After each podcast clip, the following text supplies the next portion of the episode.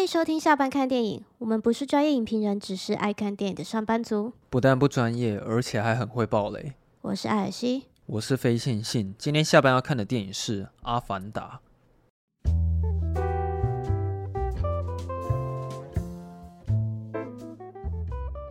你是不是一开始其实没有打算要去看《阿凡达》？有的说重映的时候啦。对，是因为这部电影没有很好看，是吗？没有没有没有，就是就觉得说，嗯，有需要再去电影院看一次吗？然后后来想想，觉得说，哎、欸，好像可以去看一下。哦，你觉得它很好看，但是也没有好看到会想要让你看第二次这样子。对，我觉得它好看，但是没有没有到让我就是会想要看第二次。但是我 我这次再去看，因为呃，我觉得可能我当初那时候在看《阿凡达》的时候，可能我还没有那么懂得去欣赏电影。呃，可是我觉得它本身的观影门槛就没有很高了，所以我觉得这这个影响倒是还好。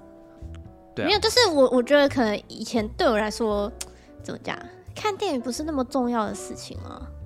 哦，就是我可能就是真的就是很纯粹，就是哦，可能跟是跟朋友出去，但是没有很专心在看电影。你是指这个意思吗？就是就是真的是一个很纯粹的娱乐。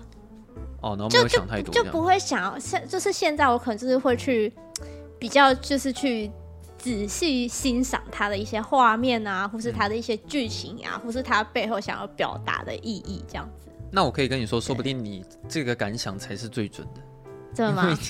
因为，说实在，《阿凡达》它的剧情是真的很老套啊。就是、但我我说实在，我其实有点忘记在演什么了。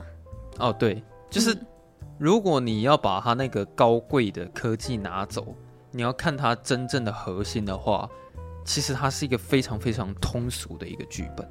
嗯，它的卖点就是在它第一次用这个这个技术嘛，对啊，3D 的。对啊，所以我觉得说不定你那时候当下看完的感觉反而是最准的啦。真的假的啊？对啊，那好哦。话说那个《阿凡达》这部电影是我人生中第一次跟女生去看的电影。哦，我是是知道那个女生是谁。对，然后那时候其实我有点惊讶，哎、欸，我这辈子第一次跟女生去看电影是是对方主动来约我的。其实那时候我有点不知道怎么回事，反正那个女生呢，她就从教室门口，然后很高兴的蹦蹦跳跳，然后走进。等一下，这个印象也太深刻了吧？对，然后她就跟跟我说：“哎、欸，叉叉叉，我想要跟你去看《阿凡达》，我要跟你打勾勾。”然后我就哈。哦，好啊，然后我就跟他打勾勾了，然后我就跟他去看了《阿凡达》，就是一个很无聊的故事。然后是还可以讲一个题外话，是我们那天看《阿凡达》的时候有地震，然后我看到一半的时候想说，为什么星光的设备会这么高级，就是椅子会抖？哦，没想到是因为地震。那我可以跟你讲一件很巧的事情啊，嗨，我这一次去看《阿凡达》的时候遇到地震。啊，你去的时候你是哪一个影厅啊？是大 IMAX 啊，大圆版、啊、大人版哦。嗯、啊，那时候刚好是动作场面嘛。对，好像是后面就是后面那个那个就是那个女主角，就是终于遇到。人类身体的男主角那一段哦哦，那那也太爽了吧！对，那边就刚好是动作场面，然后又搭配真实的地震。对对对，没错。哇，全是。我，我想说，我想说，哇，是低音有那么强到在震吗？然后我后来看完电影，我滑那个 FB 就哦哦，原来刚刚真的有地震。哦，全世界那个最浑然天成的四 D 电影院就对了。没错。哦，好，我是觉得其实《阿凡达》它很有去探讨的价值啊，因为毕竟。导演是詹姆斯·卡麦隆。嗯，那因为他所拍出来的片基本上都会是票房第一名，就包括之前《铁达尼号》嘛。嗯，你他妈是不是还没看过《铁达尼号》？老实说还没。哦，好，没关系。可是我最近有强迫你去看《魔鬼终结者》嘛，对不对？对对对。哎、欸，你要再多强迫我看一些经典电影啊？哦、不是啊，这是强迫不完啊，所以我后来想说就算了吧。哦、有时候这些也是要看缘分。那你勉强强迫一下啊？干你他妈什么时候要去看《铁达尼号》？好凶哦！啊，我去看吗？到现在都还没看过《铁达尼号》，有够丢脸的。还敢做电影 podcast？对啊。可是我觉得那时候《阿凡达》它出来会造成那么大轰动，真的是因为它那时候对于电影的科技有一个非常跨时代的一个进步。它算是一一个一个刚好一个转转变的一个时期吧。对啊，嗯、就不是从不是从那一刻之后，就是突然就是开始出现很多三 D 的电影。哦，对，自从《阿凡达》之、啊、之后，啊、有很多粗制滥造的三 D 电影。对，就是因为其实整个三 D 技术算是因为《阿凡达》之后才火红的嘛。因为《阿凡达》它其实是很成功的三 D 电影，然后自从那个之后，很多的那种好莱坞电影。开始也想要三 D 化，可是他们也不是用真的三 D 去拍，都是用他们是假后置的三 D 啊。对，用后置转档，然后把它变成是三 D，嗯，所以那时候就会看到一大堆奇奇怪怪的三 D 电影。我跟你讲，身为平时需要戴眼镜的人呢，啊、超讨厌三 D 电影啊，哦！对啊，这的确是很不友善。对，就是我有时候，哦，像我那天我去看《阿凡达》，我就为了这个，我就是还特别换隐形眼镜，因为我知道要戴三 D 眼镜，然后会很不舒服。哦，而且其实我觉得，就算你没有戴眼镜，那个三 D 眼镜还是不是那么舒适。对啊，对你就是你就你就会觉得说，哦，你脸上有个东西。嗯，对我觉得我觉得这次这次可以回到就是呃，之前我们有那个讲那个就是哦，你说 V VR 的那个 XR 的东西嘛，就觉得说，哎，如果说我是用 XR VR 看《阿凡达》。那应该会很身临其境哦。对，可是我在猜，很多人看到一半会吐的满地都是啊。好像也是哈。理论上，就他在那边跳的时候。嗯。好，那我现在问你一个问题，就是你接下来要看《阿凡达二》，那你认为说戴三 D 眼镜对你来说很不舒服？那你在欣赏《阿凡达二》，你会选择用二 D 的方式去欣赏，还是用三 D 的？我觉得我还是会用三 D。为什么？因为它的。卖点就是这个哦，它它主要就是因为它是三 D 啦。我我想讲的也是这个啦，就是那时候很多人都开始在拍三 D 电影，可是我觉得那些导演他们有一个诟病是，他们并没有想过说为什么《阿凡达》它要是三 D 的。嗯，因为其实那时候卡麦隆他在打打造这整个《阿凡达》的世界观的时候，它里面那些本身就是动画，本身都是绿幕。那些全部都是三 D，嗯，这部电影本身就是三 D 做出来的，它是为三 D 而生的电影。对，它它就是因为本身就是原生三 D，那它当然就是要戴三 D 眼镜，你才可以体验到最完整的体验。嗯，我觉得卡麦隆他的思维是这样，他在制作《阿凡达》的时候，完全不是因为三 D 是个噱头，所以要用三 D。嗯，而且我记得那时候我跟你讲一句话嘛，就是。我推荐你去看第一集的时候，还是要去看三 D 版。哎、欸，对，因为我有问你，我有说有，因为我已经看过了，就有必要还要再一次就是看三 D。对，然后我那时候跟你说，因为《阿凡达》三 D 它不是那种卤肉饭级的三 D，所以你还是得。它不是卤肉饭，那它是什么等级？啊，它是真正的原生三 D 啊。可是我想要讲的重点是因为卡麦隆他是用三 D 摄影机去拍的，嗯、这才是重点啊。你知道三 D 摄影机要用两台吗？就是、哦、它才可以找出那个，就是才它才可以让它立体，就是整个叠起来。可是我在想说，它这个拍摄方式是真的会很麻烦呢。就是你在想说，它在每一个镜位在安排的时候都要用两台摄影机。嗯，所以你会发现说，为什么《阿凡达》它的三 D 效果跟其他的转档三 D 那么的不一样，就是因为这样，因为它是用真正的三 D 摄影机去拍出来的，对吧？我还记得很印象深刻是。那一阵子啊，好像好像玩命关头不知道哪一集上映啊，它也是三 D 的。可是我也不知道我那时候去看的三 D 到底到底意义是什么，因为我就看到比如冯迪索，然后或者是就几个光头，然后它是三 D 效果的呈现在大荧幕面前，光头更立体的呢。可是我不知道我看那一些人三 D 化的意义为何，这样对啊，对，所以。我觉得我们人不应该去批评三 D 这个技术了，是要去问的问题是说，这部电影它到底有没有必要是一定要用三 D 的？嗯。如果你觉得这部电影用三 D 的方式去欣赏的话，更能让你带入这个电影，或者是更能让导演说好一个故事，那你就应该要用三 D 的效果去看。对。可是我觉得这还是以每一个人的喜好跟身体的适应力而定啊，因为有些人是真的戴了三 D。眼镜就会头晕或者想吐之类的，哦、对，这这当然就无可避免，因人而异。对啊，我可以分享我那天看完《阿凡达》之后，我在那个厕所，然后听到有人在讨论，嗯，就是他们感觉就是大概四十多岁的，就是呃。算是少少妇等级的，就是一群妈妈这样子，然后他们就是在聊，他感觉他们平常可能也是没有什么时间来电影院看电影这样，然后他们就在聊说，就可就有一个妈妈在那说说，哎、欸，你看这个就跟我们在家看的感觉很不一样吧？嗯，然后另外的妈妈说，哦，对哦，这是这是差很多什么的，对哦，那我很欣赏那个大妈。就是我不知道他有没有在听我们的 podcast，但是如果你有的话，我告诉你，我非常欣赏你这种人。对，就是要有你这种人，把你的朋友拖出家里，然后来电影院看电影。他就说：“你看，我就跟你说，这这个一定要来电影院看吧。”对。哦，那我蛮可爱的。就是我觉得他们到他们那一些长辈愿意去做这种尝试，然后。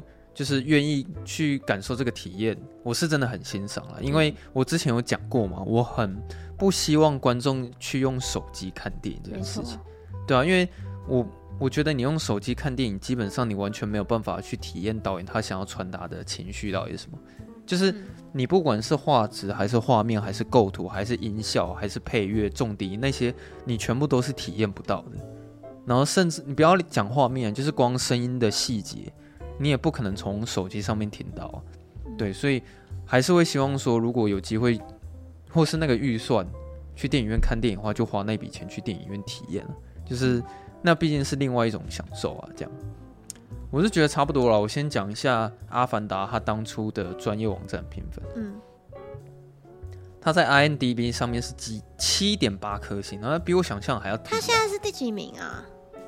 你你是说什么的第几名？IMDB 吗？对啊，不是有个百搭？我记得他不是在前面吗？他有在前两百五，但是我忘记他是第几名。嗯，OK。对，七点八其实有点低啊。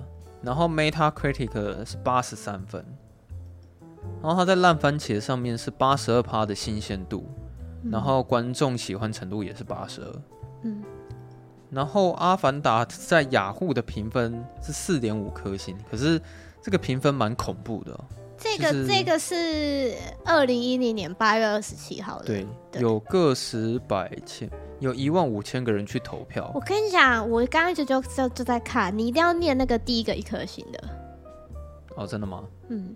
好、啊，我来我来念一下一颗星的。对，有人给一颗星，他说：“我是在家里看《阿凡达》的，剧情实在是很无聊，看的我都没耐心，也硬撑的把它看完。”还好我没有浪费钱去电影院看，实在不懂为什么一堆人说它好看，还看了那么多遍，也不懂为什么它是史上收入第一高的电影。如果论《阿凡达》好的地方，我看只有三 D 特效吧。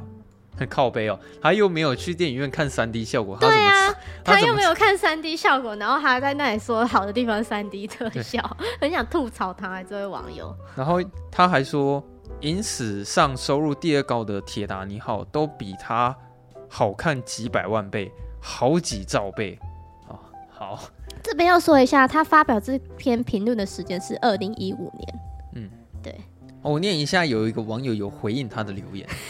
好，他回应，呃，有某一位网友回应他说：“我认识一个算命师，算得很准。”当我的人生面临选择时，他给了我很大的帮助。很多朋友给他算过，都说不错，像是感情的对象的抉择，因缘何何时而来，所以想把他推荐给大家。想算命的朋友可以加他的 line，他会这边就我们这边就不帮他广告了啦。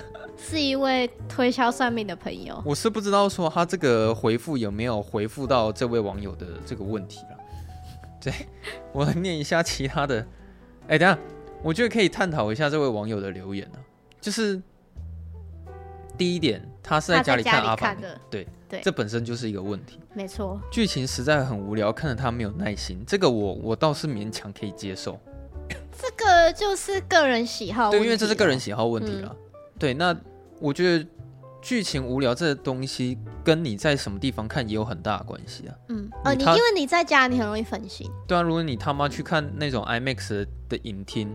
你说不定根本不觉得剧情无聊，对啊。然后他说硬撑着把它看完。可是我觉得他很矛盾，他如果觉得无聊，他就把它关掉就好，放他在家里看。他为什么要把它硬撑？对，然后他说还好我没有浪费钱去电影院看，所以他这句话意思是说，你们这一群花钱去电影院看的都是盘子啊，对，都是对他比较聪明啊，然后实在不懂为什么一堆人说他好看，还看了那么多遍。好，呃，这个我就不不多说了，因为其实这句话他挑战的人口还蛮多的了，因为毕竟、嗯、这部去看这部电影的人是真的很多了哈。嗯、好。然后有人给五颗星，他说整体来讲非常好看，虽然中间有一些部分我认为有点小瑕疵，但无论是从他想要表达的意义，还有技术效果层面来说，都是令人赞不绝口。很明显警示了人类的贪婪，还有对土地的剥夺，令人深思。这一点我想要讲一下，就是你会觉得《阿凡达》他有在探讨环保这个议题吗？或者是对于人类的黑暗面的贪婪之类的？我觉得有哎、欸，嗯，可是他就我觉得，但是我觉得他就是还蛮直接就秀出来，嗯，就是说，因为他们那棵树不是就对他们很重要吗？对。可是可是比较坏的人类这边，他们就会觉得说，啊，那不就只是一棵树嘛？啊，你们就搬家就好了，就因为这样就是想要剥夺那些纳美人的土地。嗯、对、嗯、我觉得他有有想要展现这个啊。其实我觉得他的确是有想要传达一些意义出来，可是我在看的时候，我不会想那么多了。对、嗯，就是我不会去想说，哦，这部电影它其实想要教我们的事情是在讲说我们人类要珍惜大自然。就是我个人会比较就是纯粹娱乐性去看它，不会用很深层的什么教育性质去探讨这部电影。就是我不会想到那么多。可是我想要讲的一点是，那时候有一一群人。看完《阿凡达》之后去自杀，你知道这件事情吗？哈，我不知道哎、欸。那个好像有点类似像，我觉得那个应该算是邪教了。就是他们那一群人会觉得说，我们人类实在是太过于恶劣，然后造成了这个世界很大的困扰，然后他们就是觉得人类不值得而活，然后他们那一群人就去自杀，而且我记得那时候人数好像还不少。有这种事情，好可怕哦！所以你就可以想说，大大大家真的真的珍珍惜生命哎，对，就是不要这样。我之前是有想过，一部电影，一部电影对一个人的影响可以到多深了。我是没有想到可以到这个程度，那代表说《阿凡达》是很有影响力啊。好，好，我来念一下，有一个人他给五颗星，他说：“我不知道《阿凡达》有出特别版。”但是《阿凡达》这部片真的太值得看了，有故事内容也很有意义。特别版也只多出了八九分钟，但事先已经被告知了。为什么大家还是要说说骗钱？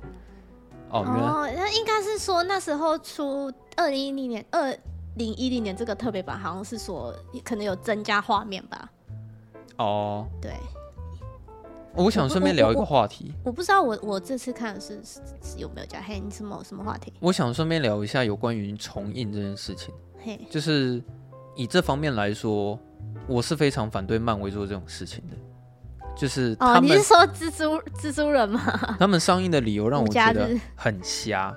就是你你这么做根本没有什么意义，而且反而是会让我对漫威更反感的。对啊，不是，而且他就是那个时间离那么近。对啊。我跟你讲，他第一次重映搞这种手法是漫威那时候先重映了《复仇者》第四集，可是我觉得他重新上映的理由非常的幼稚，就是他说：“哦，我们《复仇者四》的票房快要超越《阿凡达》了，然后我们希望可以超越《阿凡达》，所以我们要重新上映《复仇者联盟》，那希望各位观众可以多多的支持。”那你不觉得其实以这种理由重新上映一部电影很奇怪吗？嗯。对，那这件事情过后发生第二次，好像是蜘蛛人，那个好像是离家他妈那一集真的是有够无聊的，就是他就是多了一些画面而已啊，片段。那那时候我记得反派还是杰克·葛伦霍演的，可是我觉得那一集蜘蛛人真的就普通而已。哦，你说应该是那一集吧？离家日哦，应该是那一集吧？我没记错的话，离家日对。对然后好，但不是，但最最近的是那个无家日，就蜘蛛人最后一集，它、嗯、也是就是增加一些可能什么四分钟的画面吧，就这样。哦、对，对，好了，呃，我我怕就是可能会有争议，我先讲，可能我记错了，我忘了是哪一部，反正就是蜘蛛人就对。他那时候重新上映的时候，我也觉得很无聊啊，就是我不知道他那个那那次我是真的不知道理由是什么。嗯，那我会想说，如果每次漫威都这样搞的话，其实这个策略不是很好啦，我自己是这样觉得。那但呃，但我很支持重映，是因为呃，反而让我有机会去看到一些那以前的电影。哦，如果是经典重映的话，那个那个不一样。像之前像《花神咖啡馆》啊，也是因为它它、哦、有重映，我才知道说哦，原来有一部这么好看的电影。哦，对、啊。然后那个《太空漫游》啊，嗯。对啊，就是、因为经对啊，因为经典重映他们是有他们的意义在啊。嗯，但是像这一次《阿凡达》，我觉得它的重映这一次我可以接受，原因是因为他要出第二集，因为他要出第二集。可是你要想，很多人其实早就已经忘记《阿凡达》第一集大概在演什么。没错。对啊，然后为了 就是为了说大家之后可能会想要去看《阿凡达》，而借由这个理由让他第一集上映，我觉得是很 OK 的。因为其实就是一种复习的心态，毕竟第一集它已经上映十三年嘛，还是十五年，我有点忘了，真的太久了，已经超过十几年了。所以他这时候上映，我倒是觉得还好，对啊。好，然后我念最后一个就好了，因为我们聊其他太多话题。好，呃，有人给他妈好像全部都是给五颗星，我觉得很多人都是有人在吵架，其实也是蛮多人给一颗星的了。对。有人在吵架，有人给一颗呃，好，我帮你找，我帮你找。我没有，我看到有一些蛮好笑的。对，我觉得你可以念新的耶，虽然新的好像比较少人去看。我来念。好啊，你念最后一个。呃，他说他给五颗星，就是其实最近重映的这个就是。就是都是五颗星。他说，再一次看三 D 版还是满满的震撼，完全不是用电视能比拟的感动啊！嗯、一定要看三 D 的。片尾还送了一个谁知道的片段，诚意十足啊，好期待！就是呃，最近这一次重映的，蛮多人都是很期待那个十二月的谁知道。哦，对啊，对啊，谁知道？谁知道？嗯，你期待吗？当然期待啊！我也蛮期待的。可是其实我有点不太喜欢之前有蛮多观众会批评说那个《阿凡达二》拖太久这件事情，因为我自己是觉得它越慢上映，其实越代表说导演他放越多心力在上面了。嗯，就是我可以感觉出来，卡麦隆他一定是。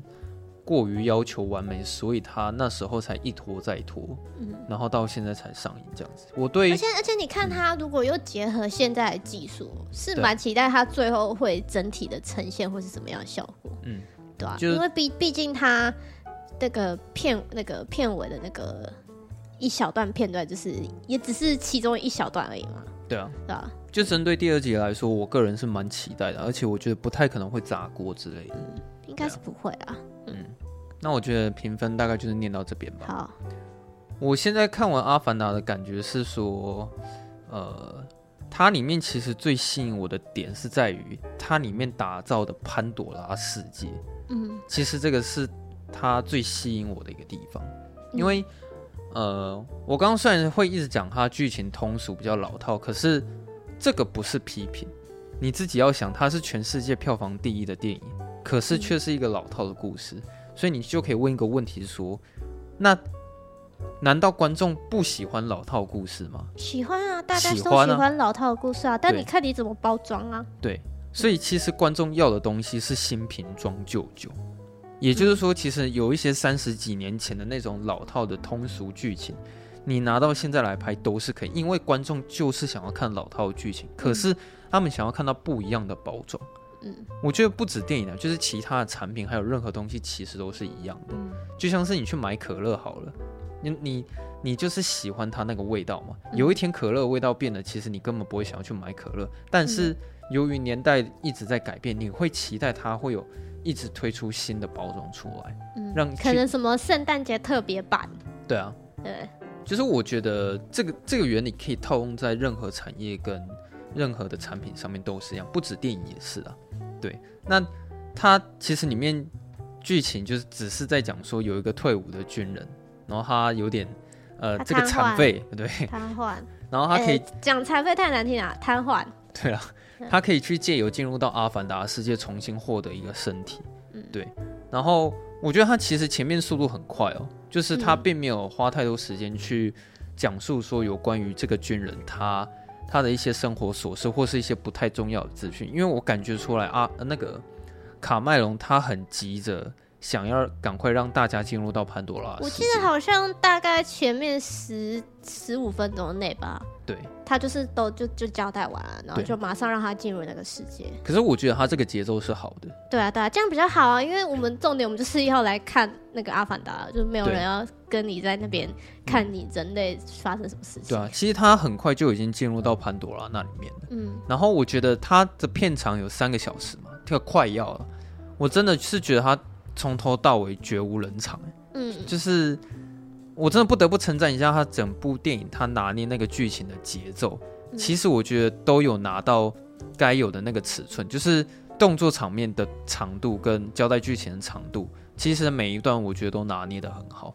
那我自己会把这部电影拆成三个阶段，像前面第一个阶段，前面一小时，他都是在让让你认识潘多拉的事件，然后让你去喜欢那一块的土地。嗯，其实，在前面看的时候，我会。一直很，呃，对于它里面的出现的那些设定，保持着很多的新鲜感。像，呃，杰克他第一次去到那个土地的时候，他就会发现里面有各式各样不同的植物嘛，嗯，然后里面有不同的生物，像第一次出现的动物好像是一种猴子吧？你还记得吗？哦，长得很丑的猴子。对，然后里面还有一个长得很像三角兽恐龙的一个，那个我也不知道，那个它叫什么？犀牛之类的生物。然后还有一个叫桑托斯，呃，对，桑托斯死神的一个长得很像老虎的一一一种动物，这样子，嗯、就是它的卖点就是让你去享受那个世界，你知道吗？嗯、像包括他，你会看到杰克他可能摸了一个植物，结果那个植物瞬间缩到土地里面，嗯、对，然后或者是有一些植物会飞起来，然后有一些植物长得很像蒲公英，或者是他踏过某一片土地的时候，那个地板会发光，对，我觉得这个是他吸引我的点呢、啊。你自己可以想象出来说，哦，原来卡麦隆为了要打造一个这么完整的一个世界观，他可能真的是耗费了将近十年的时间去完成里面那些美美术级的设定呢、啊。嗯，对啊，其实你可以感觉出来，他已经用游戏的规模去打造里面每一个道具、每一个植物、每一个生物这样子，而且其实完整性蛮高的。就是说，如果你想要创造一个阿凡达主题乐园。是有办法创得出来的。有没有阿凡达的游戏啊？应该我记得是有了。哦，我想说，如果是游戏，应该蛮好玩的吧？就是，你就是去探索那个潘多拉星球。对，而且他带你认识那块土地，是真的非常的循序渐进。嗯，就是他，呃，就一点一滴的让你认识里面是，我觉得他这个是做的很成功的，因为他前面有先认识里面的一个娜美人，就是一个女，就是女主角了。对，然后由于他们有讲说，为了想要互相了解，就是了解彼此的文化，所以他就带领杰克进入到他们的家乡里面，然后去认识那些东西。嗯，那你会看得出来哦，前面一小时他可能会让你去看一下 A A 区，然后 A 区认识完之后去 B 区，然后 B 区完之后可能去某一个山区，这样子，就是你会让你呃很完整看到里面潘多拉的世界的样貌。嗯，对啊，那。他前面那一小时让你认识完潘多拉之后，其实你对这块土地是有爱的，嗯、至少我那时候是这样子觉得了。对，所以这部电影就进入到第二个部分，就是人类跟纳美人发生冲突。嗯，那其实那时候我看到人类跟纳美人发生冲突的时候，我觉得我的情绪是有被带动的，因为我觉得我很喜欢那块土地。你跟他们已经有共鸣了，你不希望他们的家乡被破坏。对，就是我觉得里面的东西都太美了，而且你很清楚，其实纳美人他们不是坏人，他们是很有自己的文明在的，然后他们也很很会去保护自己的东西。而且我觉得，因为我们是上帝视角来看这一切嘛，所以我们会知道说，呃，那一棵树对他们来说不只是一棵平平凡的树而已。对。它它对对他们来说是很很重要一个，就是它里面是讲说什么是算是他们一个连接他们的网络的一个东西啊。对对，嗯，但我我认为我们会这么喜欢纳美人，有一个非常重要的原因，是因为它有让我们看到纳美人的信仰。其实我觉得信仰很重要，嗯、就是你自己去看很多其他电影，他们在讲一些部落啊或者什么的，偶尔都会牵扯到信仰，但是因为呃。信仰这个东西是会让是会让人向善的。然后每一种崇拜信仰的方式也不一样。那你这时候看到纳美人他们所崇拜神的方式跟他们的信仰的时候，你会更能相信说，哦，他们的这整个文明是存在，而且是非常完整，就是情感会特别的丰富了。对啊，我觉得信仰蛮重要的。那我刚刚讲到说，他们跟人类直接发生冲突，其实这个剧情就是老套。没错。为什么他们要发生冲突呢？因为人类认为那边的土地哦，某一种矿石很值钱呐、啊，要争夺资源、啊。他们就只是为了要去争夺里面的某一个很很具有价值的矿石，所以他们要把那个土地给抢夺过来，嗯、就是这么简单。它里面剧情就是这么简单。对，好，可是。我觉得他厉害的是说，当我看到人类他真的开出了火箭，然后把那一整棵树给毁掉的时候，我那时候是有热泪盈眶的。我我是替他们就觉得难过，对，就觉得说，干，我家毁了。对，就是其实他卡麦隆已经有很深层的让你建立你跟潘朵拉之间的那那种连接，你对那块土地的爱其实是有建立起来。所以当你看到他们最核心的。那个信仰被摧毁的时候，你会非常非常同情他们。嗯，就是我真的不得不称赞卡麦隆，他很很会拍煽情剧啊。你去看《铁达尼号》，你就知道他真的很会拍煽情剧，然后很会去拉出你那个内心里面的那一块。对，我觉得他在《阿凡达》里面，他也的确有很成功做到这一点。然后那时候你又听到那个配乐，又突然这样一下，然后哇，对不对？就是。就硬要催，就是硬要催出你的那个情绪出来，就硬连那个配乐也在催啊，这样子。嗯、对，可是，呃，我们我虽然是看到大树倒，可是它不是单纯的一棵树，我觉得这是重点。它它不是很单纯的一个植物，它可能是，呃，摧毁那棵树等于是摧毁掉整个纳美人的文明，嗯、所以你那时候会比较能够。对他们产生一些情感上共鸣，可能是因为这样。哎、欸，我的猫在门口叫，你听到啊？好像没有，那你就让它在那边叫吧。嗯，它在门口一直叫，是没有听到了。好，那没关系。对啊，然后后来，反正他们这一连串的动作场面结束之后，我记得就已经开始在交代说，哦，那个杰克他要怎么联合，就是他的队友，其实他是有队友的啦，然后一起站在娜美人那边，然后想办法反攻人类这样子。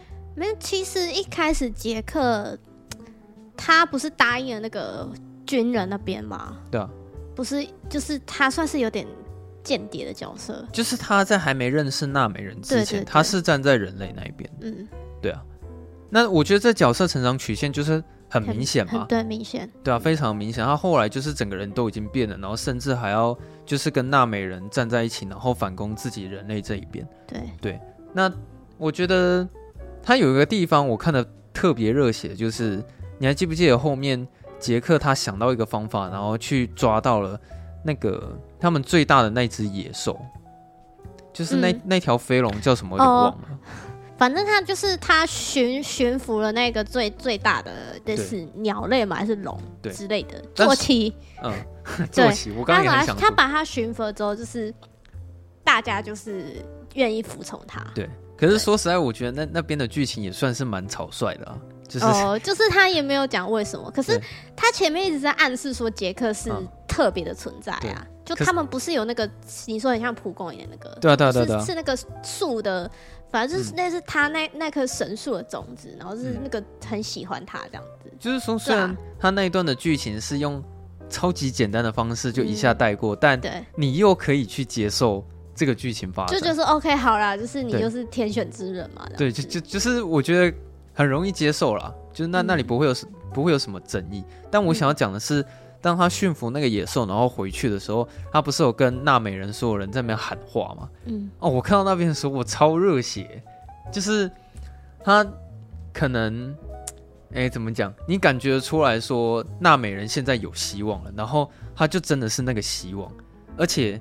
我觉得可能主要是因为他跟前面反差蛮大的，因为那个男主角在我眼里前面就是一个屁孩，而且是对，而且是真的很屁的那一种。你知道他多屁吗？就是他那时候第一次遇到了女主角之后，不是有蒲公英这样子降落在他身上，他在打那个蒲公英，对他就是好像在那边拍什么的，然后他就是还会在就是在女主角面前做出一些很愚蠢的一些言行举止什么的，嗯、就是他在前面就就像是一个孩子，对但是你看到后面他站在纳纳美人面前，然后对着他们热血喊话的时候，你会觉得说哇干杰克他妈真是实在是太帅了，你知道吗？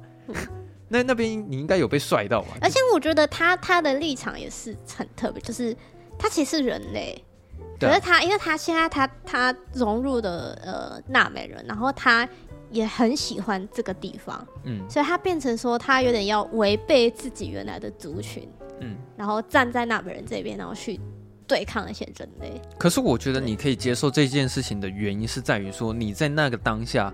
你也会愿意站在纳美人那边，然后去抵抗自己人类。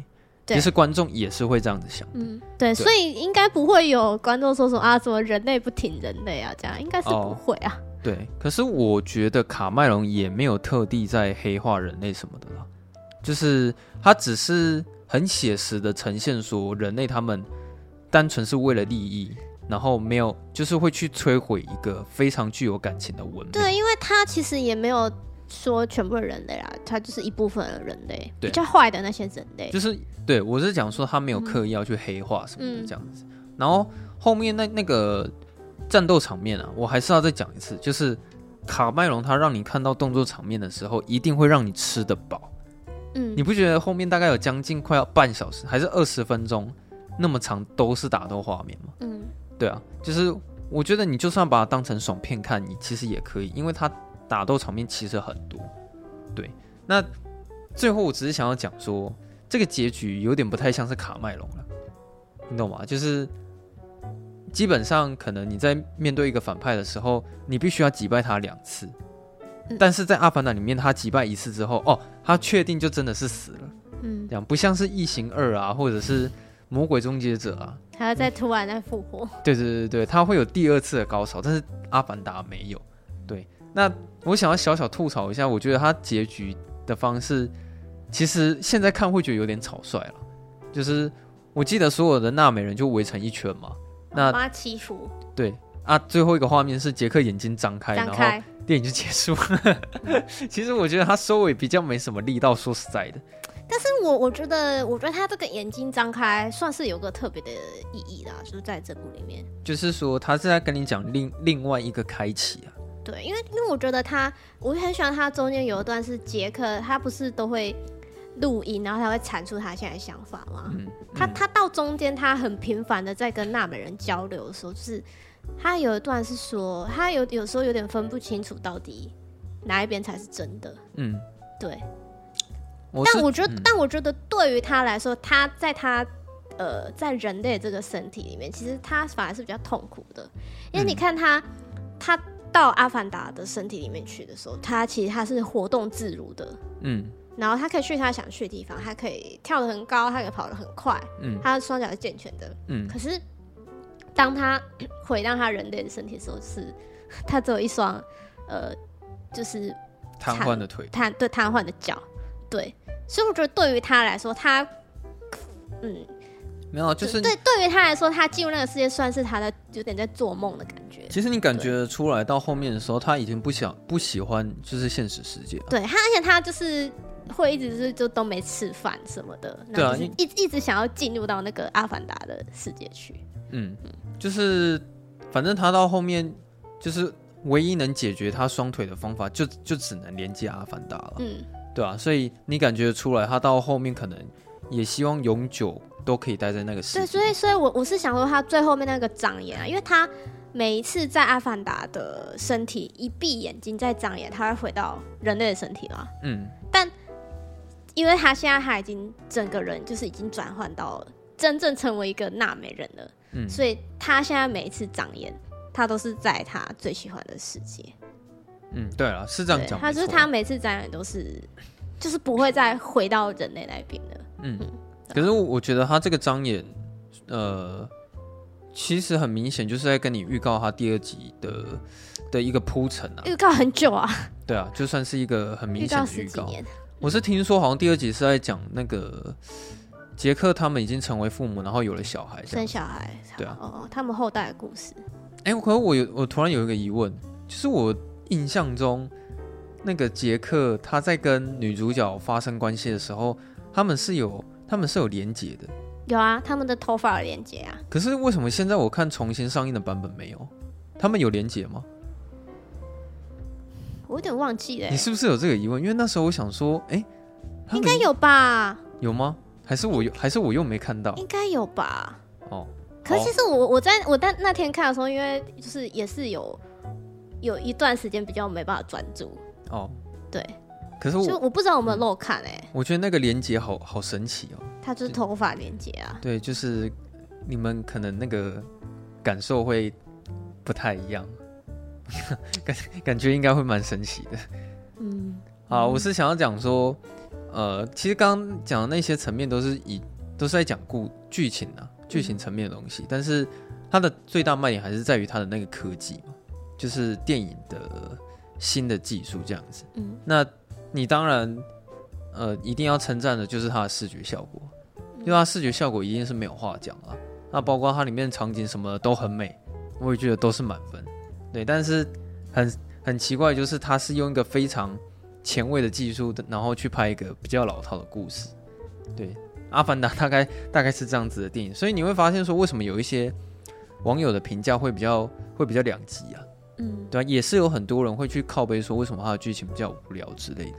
但是我觉得，你光可以因为它的视觉效果就已经很值得花钱去电影院欣赏，至少我是这样子觉得啊。对，那你现在看完《阿凡达》，你又可以再去探讨一个问题，是说你要如何拍出一个大家都喜欢的电影，对吧？就是你觉得你要拍出一个能够票房第一的共通点有哪些？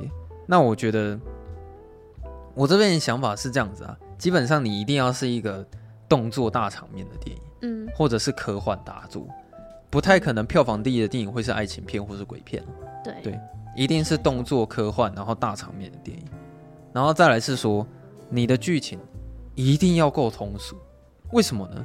因为通俗的剧情，你才可以容纳更多的观众群呢、啊。嗯，因为你如果太太极极端的话，你那个喜欢的人就又更少了。对，就像是就就像是为什么诺兰的电影票房永远不可能会名列前茅，因为。他有一一部分的观众是不可能会去喜欢他，这个门槛太比较高一点。对啊，因为就像是我觉得天能那个比较夸张了，天能那个是有点真是有点太夸张了一点。但是比如说像阿凡达好了，我相信他的这种比较低的观影门槛，应该可以直接拉拢到大概十五岁到六十岁这整个区间的观众，都会能够进入到他这这个故事里面。对，所以你要说老套剧情是一种批评吗？我觉得应该不是，因为其实反而是老套剧情，它才有办法获得最高的票房。嗯其实你这样现在把那个前面票房前十名的电影拉出来看，其实共同点大部分都是这样子啊。嗯，那个其实我想要查一下，哎，你知道像没有没有没有全球票房最高的时候，我就讲前面十名就好。像第一名是《阿凡达》，好，第二名是《复仇者四》，再来是《铁达尼号》。哎、欸，可是这马上就推翻了，《铁达尼号》是爱算爱情片吧？哎、欸，对，哦对，《铁达尼号》确实算，可是它剧情够老套。哦，这对这点毋庸置疑。好，然后再来就是《星际大战》啊，大场面电影，《复仇者三》。哎、欸，《蜘蛛人无家日》居然是历史上第六名，我没想到他怎么跟我看的不一样，你是看？我是看不考虑通货膨胀电影。哦哦哦，还有这种的、哦。对，然后《侏罗纪世界》、《狮子王》、《复仇者一》、《玩命关头七》、啊，《独行侠》、《冰雪奇缘二》。好，我就念了前面十二名了。嗯、哦，天哪，好可怕！你看这个漫威，啊、漫威就占了。是漫威。一二三三四，前面十二名历史上票房最高的电影有四部都是漫威电影。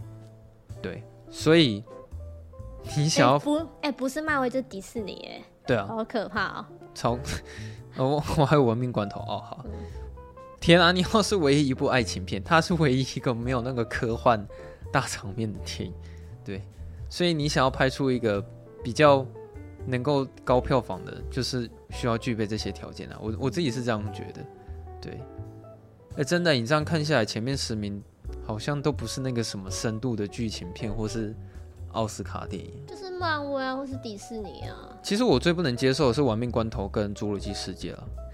对啊，干《侏罗纪世界》怎么那么高啊？对啊。好，然后我现在会想要跟你聊另外一个部分是，哎、欸，不是哎，《玩命关头八》居然有在二十一米，我真的。算了，好了，没关系啊，这不重要，重要没关系。好，我是想要跟你聊三 D 眼镜这件事情了。因为我看完的时候一一直在想这件事情，就是三三 D 的这个选择到底是必要还是根本没有这个必要？因为我觉得你戴三 D 眼镜之后一定会有四个缺点，我自己是有这样列出来。第一个缺点是，哎，对。有戴眼镜的人非常不友善。对啊，对啊，我刚刚前面讲。对你刚刚有讲有讲过嘛？你就是等于是你要戴两个眼镜啊。再来是也很多人都有戴眼镜，对，所以你对这一个族群的人就是比较不是那么理想。对，我觉得他特别换隐形眼镜。嗯，对。然后再来第二个缺点是，即使你是没有戴眼镜的人，像我，嗯、我即使没有戴眼镜，我在看 3D 的时候很容易就会视觉疲劳。我不知道你有没有这种感觉。对，眼睛，你可能看前面十分钟就开始在酸，其实那种感觉有点像是说，呃，你一般你感觉不出来你的眼睛有在用力，可是你一旦戴戴起 3D 眼镜在看《阿凡达》的时候，你很明显可以感觉出来你的眼睛是有在处理的。可是，可能是因为你有在投入这部电影的关系，然后可能看了一下之后，你也习惯了那个视觉疲劳。对，所以你可能也就忘了这件事情，这样。但是基本上，我觉得这也是戴 3D 眼镜的一个缺点，你很容易会视觉疲劳，然后严重的人可能会有 3D 晕，你可能会想要吐。那你为了要克服这一点，你必须要去吃晕船药或是晕车药，然后来看电影，嗯，这样子。然后再来第三个缺点是说，呃，你戴 3D 眼镜之后，整部电影的明度会大幅降低。就是我那时候还是有在很明显感觉到这一点，就是我先拿下眼镜看一下，然后再戴上眼镜看一下，就是那个明度是真的有差。然后你也不用去要求那个色准了，因为那个色色偏是是真的不是那么的准啦。就是你一旦戴上去之后，可能有一些高光细节，或是暗部细节，或是呃，包括明度对比度都是有差的。就总之，如果你是要要求画质的人，他你戴 3D 眼镜的效果不可能。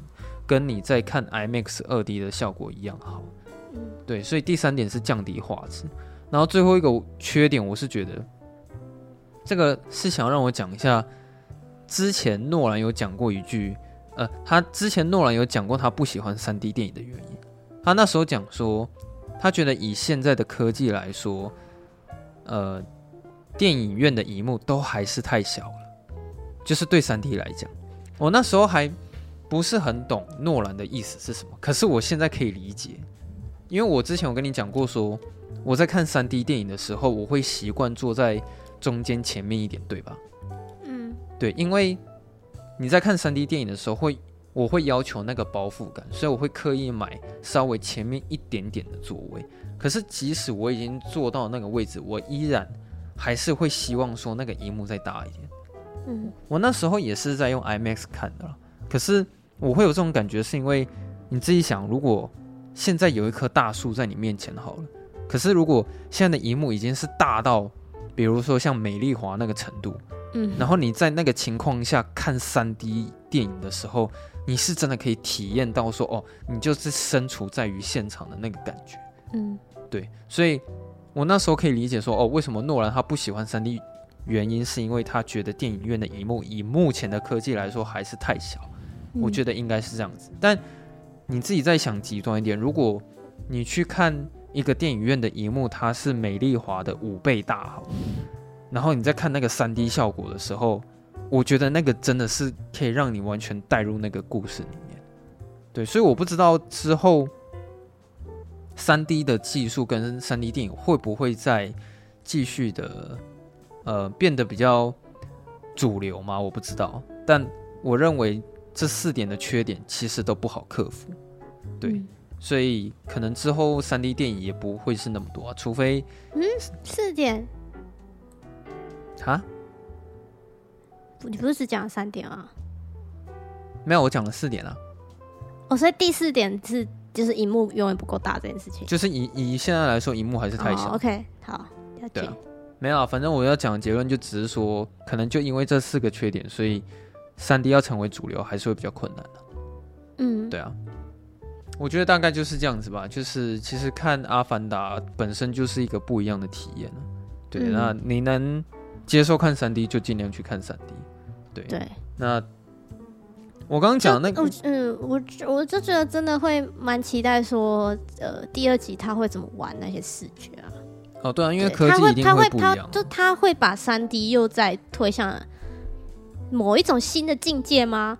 会不会会不会这这一这一次出完之后，又开始一堆人又想要出卤肉饭级的三 D 呢？哦、对，我不知道。对，嗯，其实我觉得《阿凡达二》应该不会是最新科技拍的，因为我在猜《阿凡达二》应该是五年前或者是十年前就开拍。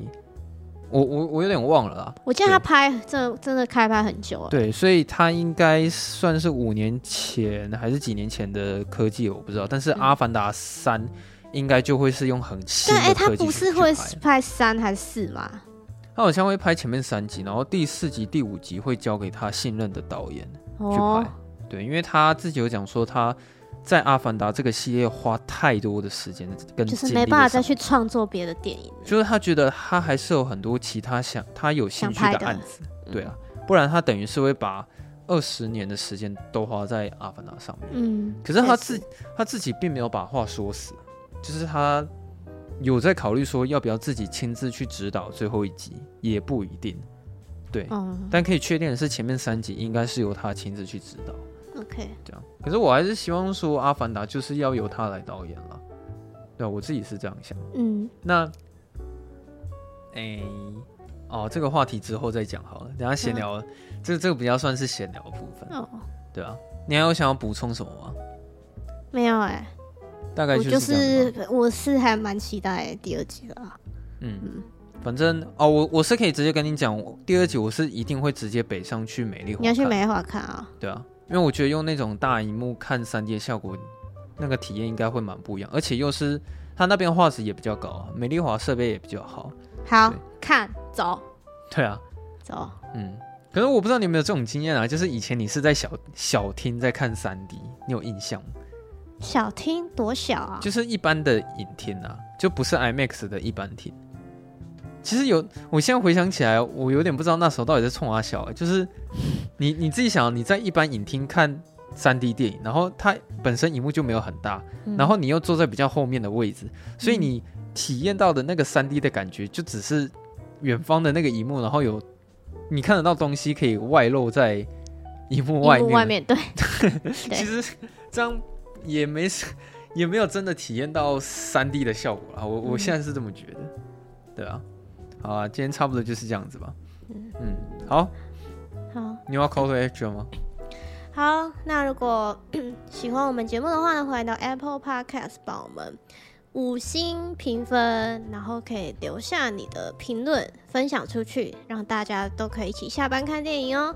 然后也可以欢迎使用赞助的功能，就是让我们每次看电影的时候都有钱可以去看 3D 版的电影。没错，对啊。啊，那今天就这样。IG、脸书搜寻下班看电影都可以找到我们。嗯，然后想要跟我们聊天的话呢，随时私讯好不好？有看到就一定会回哦。好，那我们就下周四下班见。大家拜拜，拜拜。我是觉得可以稍微聊一下，最近卡麦隆他对于这个漫威电影有一些意见啊。哦。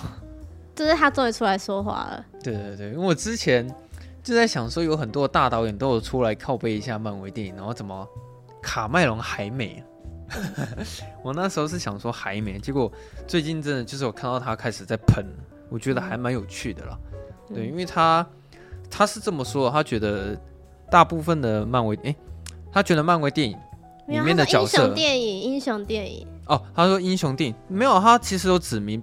哦，就是在讲指明他就是指明说漫威跟 DC 啊，嗯、对，他觉得里面的角色看起来都像是个大学生，对，那其实我觉得听他批评漫威电影跟 DC 电影很有趣，是因为我觉得他拍的《阿凡达》就是超级英雄电影，你懂吗？嗯，就是其实呃，里面故事的结构跟公式其实是差不多的了，对，所以我觉得你看到一个他拍了一个超级英雄电影的故事，然后他去批评了 漫威跟 DC 电影，我觉得蛮有趣的。嗯，对啊，现在唯一没有跳出来。去靠背漫威的大导演，好像好像剩下诺兰吧？对啊，就不知道不知道诺兰是还没喷，还是说他不会这样子？但老实说，我目前对诺兰的印象是他真的还蛮谦虚的。对，就可能像你看丹尼斯·维勒纳夫或者是雷利·史考特他们。就会很直接的去复制贴上，对，对，对，去批评就是其他家拍的电影。可是诺兰到现在目前也没有，就是我觉得可能是因为他觉得漫威对他来说不影响吧。